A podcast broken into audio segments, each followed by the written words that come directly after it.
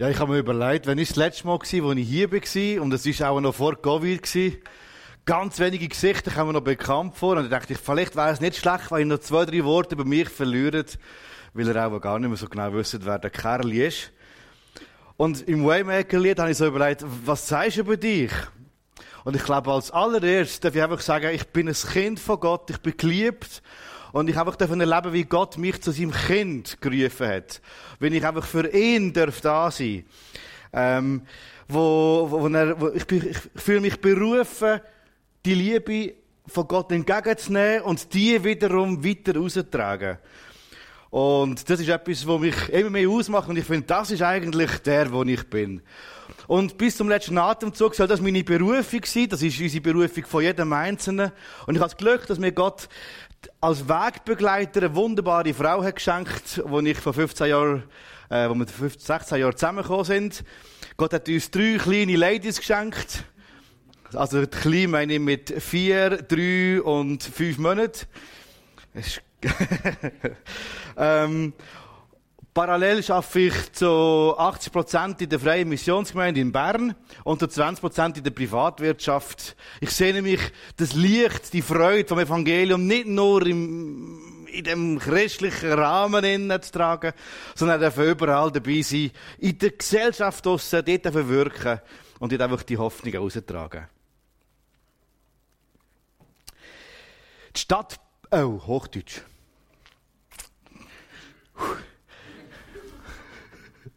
Die Stadt Basel beherbergt viele große Werke von Künstlern.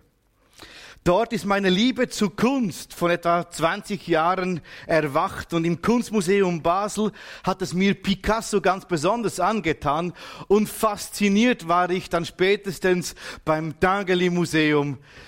Ich konnte einfach in dem Kunstmuseum in Basel absitzen auf einem Stuhl. Ich war etwa so 16, 17 Jahre alt und mich hat einfach der Picasso fasziniert von diesen Strichen, von diesen, von diesen Auszeichnungen, von den Emotionen, die er dort transportiert mit den Farben. Ich hatte auch eine tolle Tante, die mich da eingeführt hat. Ich habe heute ein Bild mitgebracht und es ist nicht von Picasso, es ist aber auch von einer Künstlerin von uns aus der Gemeinde. Und ich möchte euch ermutigen, das Bild einfach mal auf euch wirken zu lassen einfach mal das Bild beobachten. Wie ich es damals im Kunstmuseum mit dem Picasso gemacht habe, was löst das Bild in dir aus?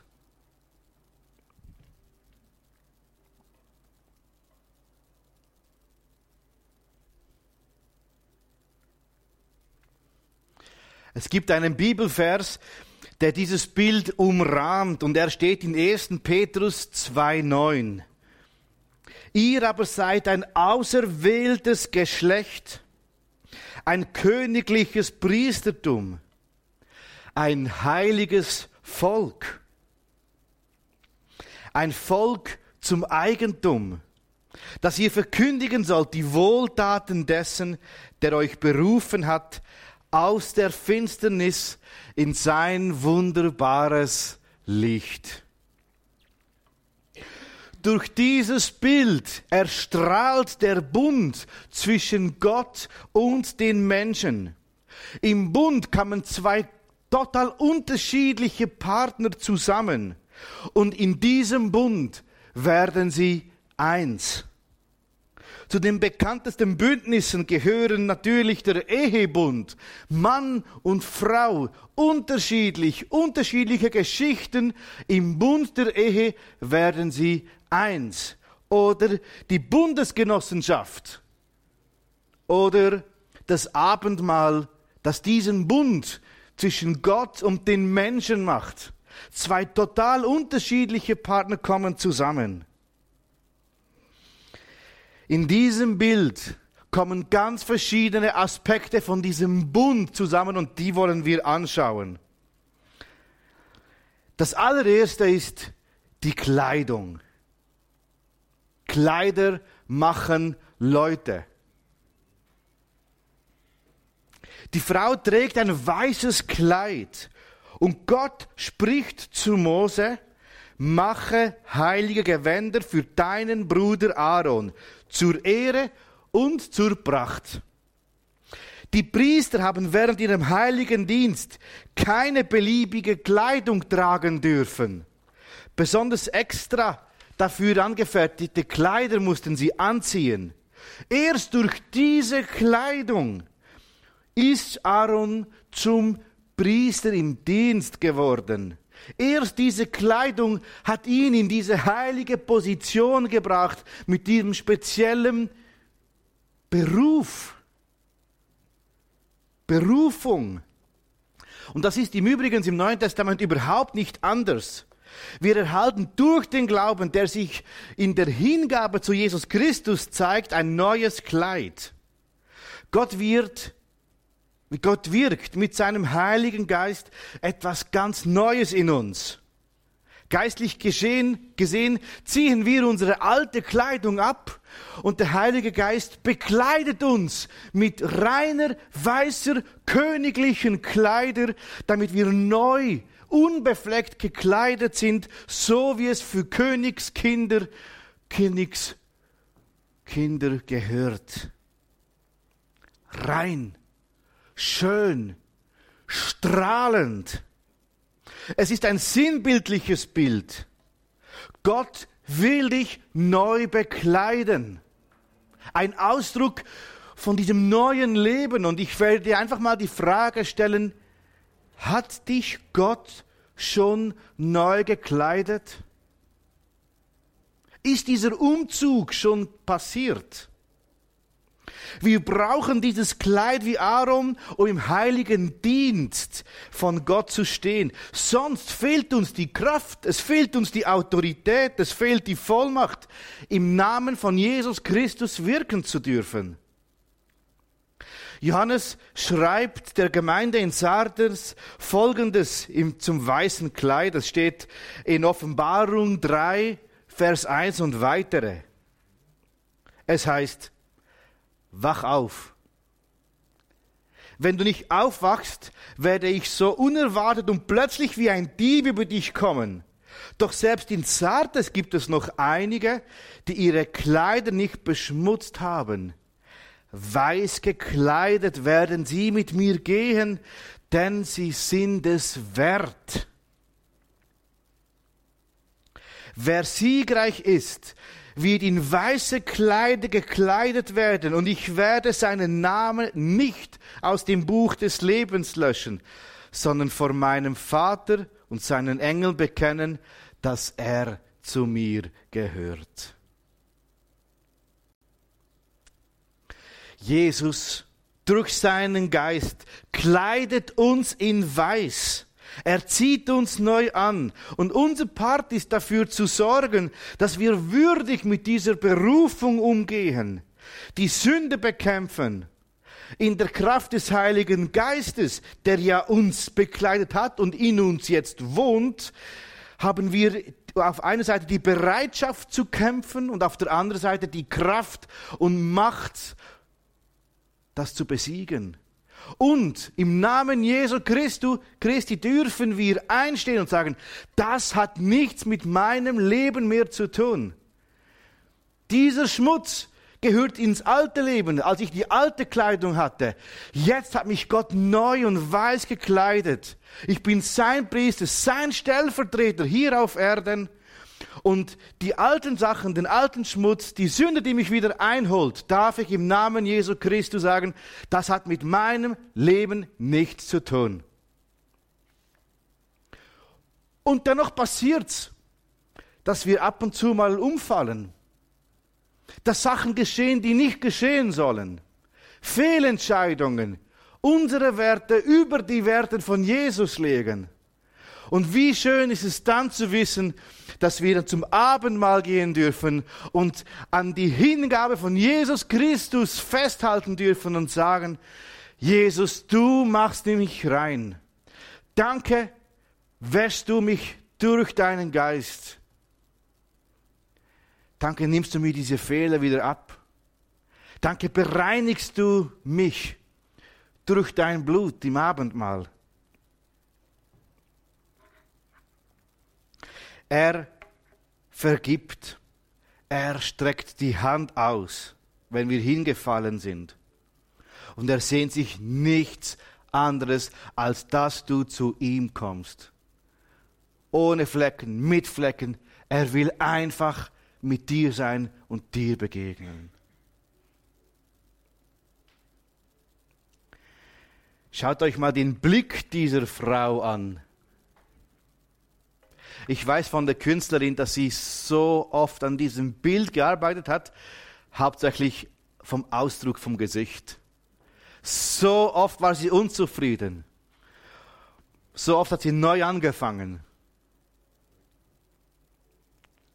Die Frau im Bild schaut voller Vertrauen, lachend und zufrieden ins Licht hinein. Was sieht sie wohl in diesem Licht? In Kolosser 3 finden wir eine Antwort von vielen. Dort steht, seid ihr nun mit Christus auferweckt, so sucht, was droben ist, wo Christus ist, sitzend zu Rechten Gottes. Trachtet nach dem, was droben ist, nicht nach dem, was auf Erden ist. Dieser Vers und dieses Bild ermutigen mich, meinen Blick immer wieder auf Jesus Christus zu richten. Er ist derjenige, der uns dieses Vertrauen in seinem Licht schenkt, neue Hoffnung und neue Freude. Was würde die Frau sehen, wenn sie nicht ins Licht schauen würde, sondern einfach, was sie umgibt, da wo sie steht? Finsternis würde sie sehen. In diesem Bild scheint es so richtig hellblau. Auf dem Bild, das sie gemalt hat, ist es viel, viel dunkler. Finsternis. Ein dunkler Cocktail von Trauer, Sorgen, Ängste und Mangel. Gott hat dich berufen aus der Finsternis in sein wunderbares Licht. Und er lädt dich ein, den Blick auf ihn, ins Licht, auf unser Vater im Himmel zu richten. Von ihm gehen Trost, Annahme, Liebe und Geborgenheit aus. Du gehörst ins Licht von Gott versetzt und nicht in diese Trauer außerhalb von diesem Licht. Als Nachfolger von Jesus ist es unsere Bestimmung, in diesem Licht zu stehen. Es ist auch völlig menschlich, dass wir immer wieder den Blick auf Irdisches richten. So werden wir mit Sorgen und Nöten konfrontiert. Gott lädt aber uns ein, unser Blick auf ihn zu werfen. Dort werden wir seine Möglichkeiten, seine Kraft sehen. Ich, ich kann euch ein kleines Beispiel bringen. Manchmal bin ich wirklich herausgefordert, nicht nur als Vater von drei kleinen Kindern, aber ich sehe manchmal schon sehr Schwieriges in meinem Umfeld. Auch bei meinen 20 Prozent, wo ich arbeite, habe ich das Privileg, in, in, in Leben von Leuten hineinsehen zu dürfen, weil sie sich mir öffnen. Und da gibt es oft Situationen, da weiß ich einfach nicht mehr weiter. Oder wenn ich in die Gemeinde manchmal schaue und ich die Not sehe von Leuten oder Menschen, die noch nicht mit Jesus unterwegs sind und ich sehe so viel Leid und Schweres, da frage ich mich, und wohin geht es mit denen Leuten? Wie geht's weiter? In der Covid-Zeit, wo so viele Leute Angst hatten. Angst, sich zurückziehen, Angst von einem Virus und kaputt gegangen sind daran. Und dann habe ich immer so am Dienstagmorgen habe ich einen Gebetsspaziergang durch den Wald und manchmal laufen mir einfach Tränen runter. Ich, ich, ich frage mich, was geht? Wie geht's vorwärts? Dann schaue ich auf Jesus Christus und das mache ich, indem ich einfach sage, du bist hier, du bist die Hoffnung. In dieser Trauer brauche ich dein Eingreifen. Und nicht nur ich, sondern all diese Leute. Und ich kann euch nicht genau erklären, was passiert, aber nach meinem Rundgang im Wald merke ich, ich atme durch. mit neuer Kraft und neuem Mut starte ich wieder meine Arbeitswoche. Ich weiß, es ist der Geist Gottes, der hier ist, der Ruhe schenkt, der mich einfach aufstellt. Und das will er nicht nur mit mir machen, das will er mit jedem Menschen machen. Jeden. Ob du jetzt schon lange im Glauben bist oder noch kaum oder ist kürzlich oder noch gar nicht. Er sehnt sich, dass wir einfach unseren Blick auf ihn richten. Wohin ist dein Blick gerichtet?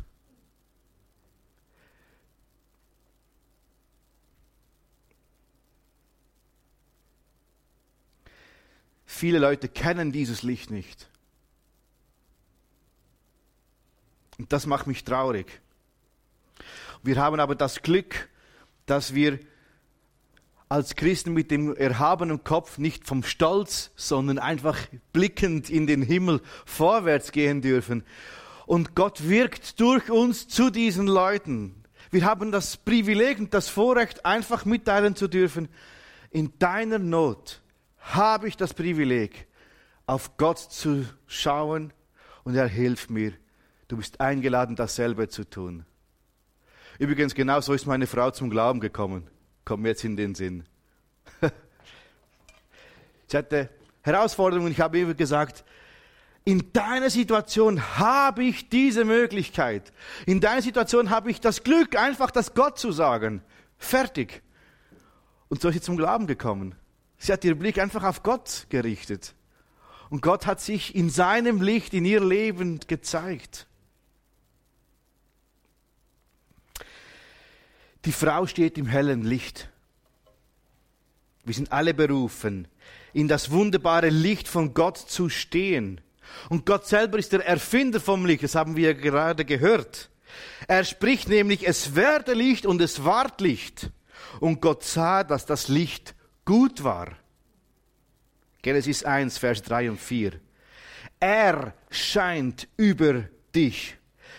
Das ist eine Einladung, dich in sein Licht zu begegen, bewegen. So wie man vielleicht auf einer Bank sitzt und den Blick auf die Sonne richtet, den einen so erwärmt. Wir haben jetzt sommerliche Temperaturen, die Sonne, die scheint.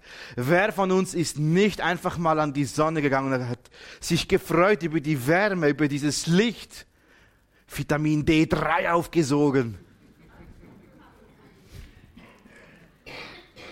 So bist du eingeladen, ins Licht von Gott dich zu bewegen und seine Gegenwart aufzusaugen in seinem wunderbaren Licht.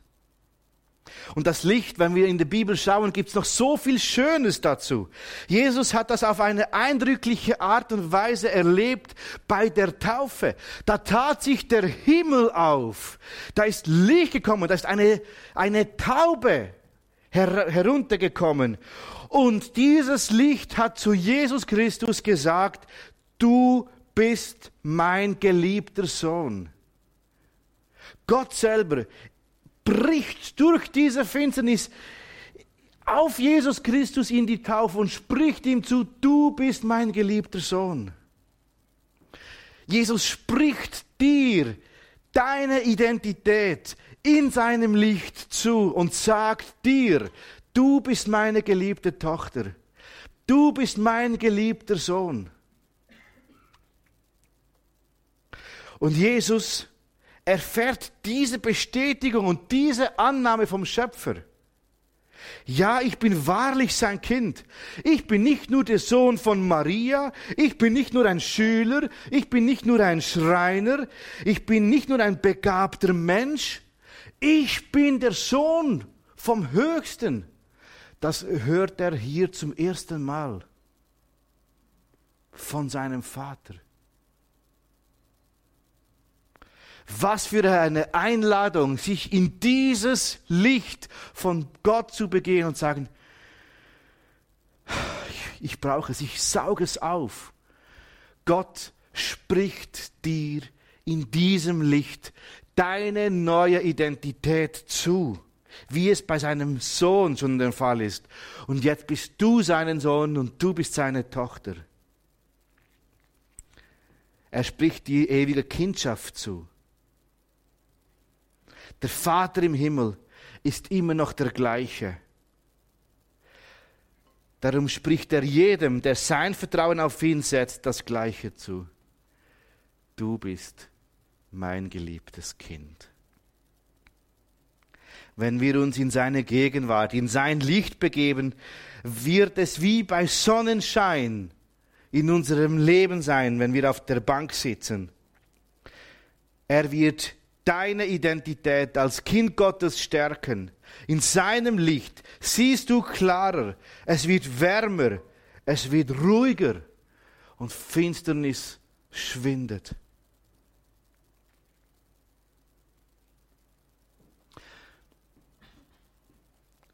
Dieses Bild trägt noch viel anderes. Eine Frau mit einem ausgestreckten Arm. Wie deutest du die ausgestreckte Hand? Empfangend. Dann nehme ich Gott und seine Gabe an wie ein Kind, das von den Eltern beschenkt wird. Vertrauensvoll strecke ich meine Hand aus und glaube, dass Gott meine Mängel erfüllt, meine Not kennt und mir das gibt, was ich brauche. Oder deutest du die ausgestreckte Hand hingebend? Dann drückst du deine Hingabe ihm gegenüber aus. Hier bin ich. Nimm meine Hand. Nimm mein Leben. Nimm mein ganzes Sein. Ich will an deiner Hand vorwärts gehen und mit dir vieles neu entdecken.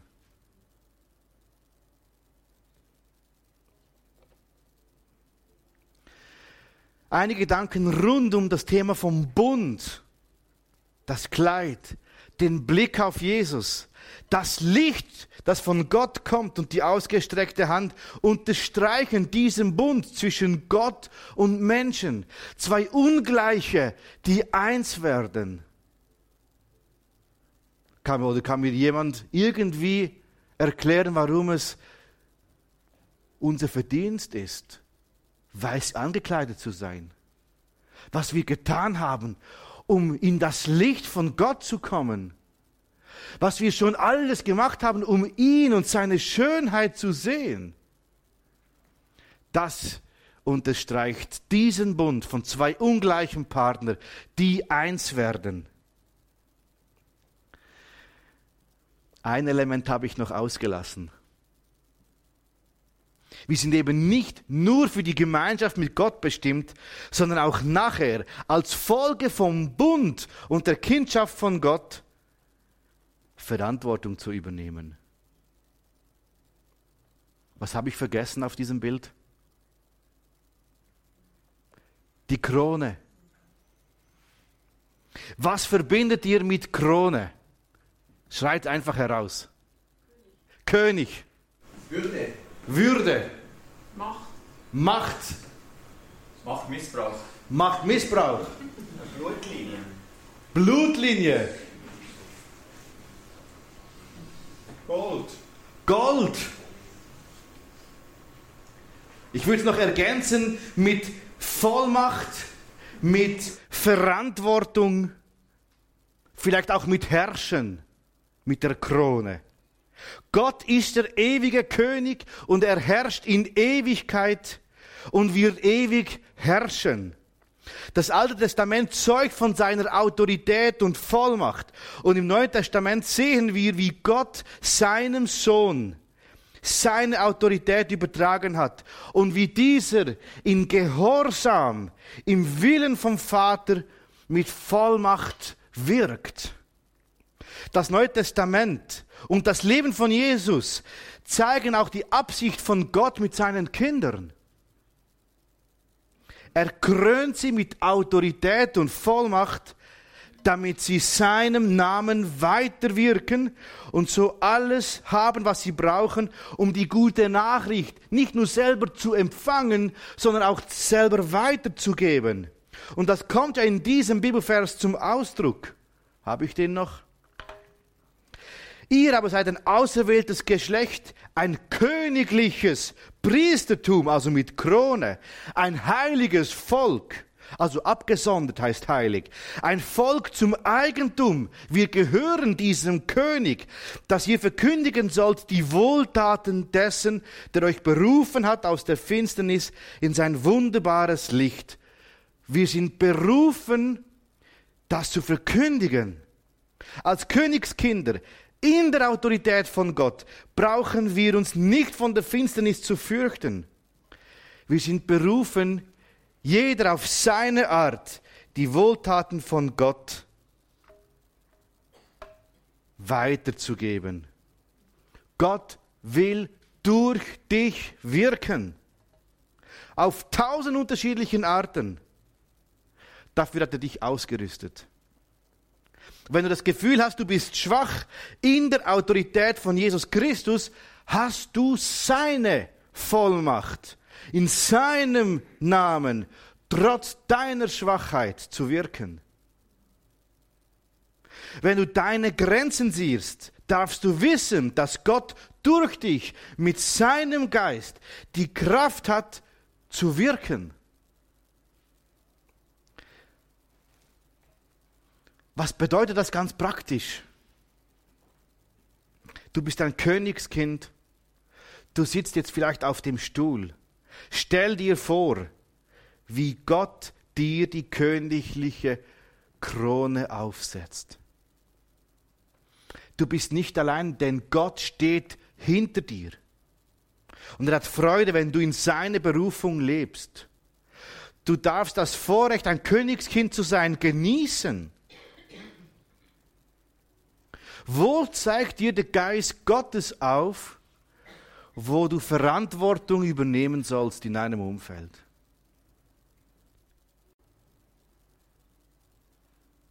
Wo hat er dich hingestellt?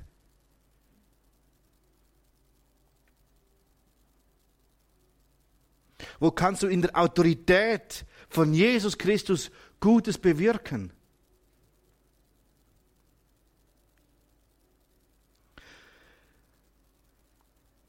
Es fängt einfach mal mit, einem, mit dem eigenen Leben an. Finsternis, Angst, Trauer übernimmt dich. Und das darf auch sein. In der Autorität von Jesus Christus darfst du sagen, diese Ängste haben hier in meinem Leben nichts zu suchen. Du übernimmst Verantwortung für dein Leben. Ich bin als Kind von Gott berufen, in diesem Licht zu stehen. Und Herr Jesus, ich bin froh, dass das hier nichts mehr zu tun hat. Im Namen Jesus Ängste weichen. Aber als ganze Gemeinde sind wir auch Königskinder, versammelt, um unser König zu verehren und von ihm zu lernen. Als Gemeinde sind wir miteinander stark und vielseitig. Wir sind miteinander berufen, Verantwortung für unser Umfeld zu übernehmen und unserem Umfeld zu dienen. Ja, wo? Jetzt mögt ihr vielleicht sagen, ja, ist es immer noch so, dass ihr hier ins Quartier hineinwirkt? Also wer wirkt hier ins Quartier hinein? Wer beteiligt sich? Hände hoch.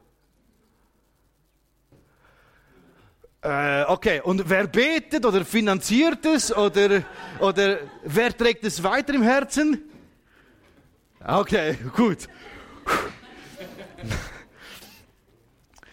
Gekrönt mit der Autorität von Jesus Christus wollen wir Verantwortung übernehmen für unser Umfeld. Und es kann sein, dass das Quartier ein Ort ist. Es kann aber auch sein, dass dich Gott in ein anderes Quartier gestellt hat, nämlich da, wo du lebst. Es kann sein, dass dich Gott als Großvater, als Grossi in eine Familie hineingepflanzt hat, wo du hüten darfst. Es kann sein, dass dich Gott in ein berufliches Umfeld hineingestellt hat, wo du Verantwortung übernehmen sollst. Es geht aber nicht um ein Müssen, sondern um ein gesendet werden. Da, wo ich bin, bin ich berufen, dieses Licht und die Freude weiter zu verkündigen. Und möglicherweise ist es nicht dieses Quartier Wenn es dieses ist, ist es auch schön. Und wenn es ein anderes ist, in einem anderen Umfeld, dann ist es auch gut, dass wir dort die Verantwortung übernehmen. Denk an die Krone. Er will durch dich wirken. Und möglicherweise ist es auch gut, dass wir füreinander einstehen, wenn es happig wird. Ich gehe davon aus und ich hoffe es ganz fest, ihr betet nicht nur für dieses Quartier, sondern für all die, die sich hier eingeben. Es wäre vielleicht auch gut, wenn wir füreinander beten, für all die Leute, die in einem anderen Quartier auch mitwirken. Um diese Stärke zu erhalten, diese Freude und unsere Verantwortung dort übernehmen dürfen. Als Königskinder sind wir auch durch Gottes Geist befähigt, das Licht von Gott in die Finsternis zu tragen. Matthäus 5,14 steht ja, dass wir das Licht in der Welt sind. Er will durch uns leuchten mit dem Ziel, dass die Leute den Vater im Himmel preisen.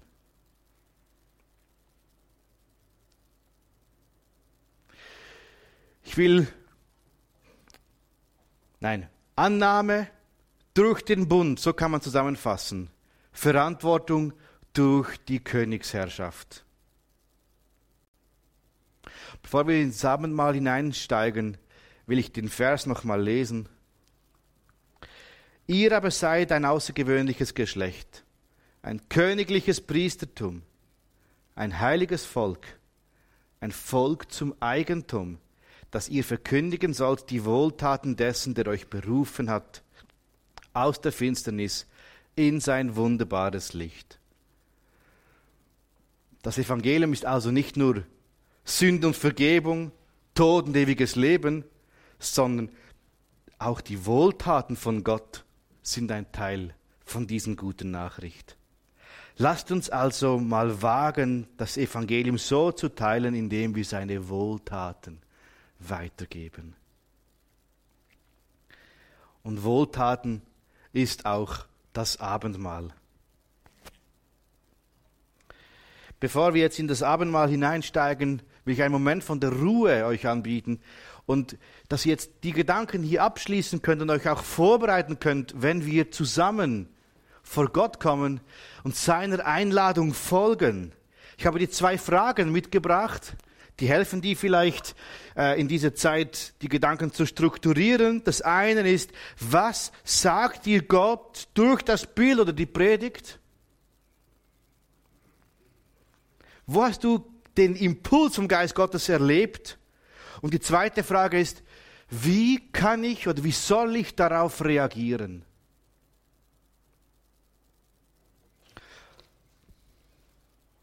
Ich schließe diese Zeit ab und dann leiten wir ins Abendmahl hinein.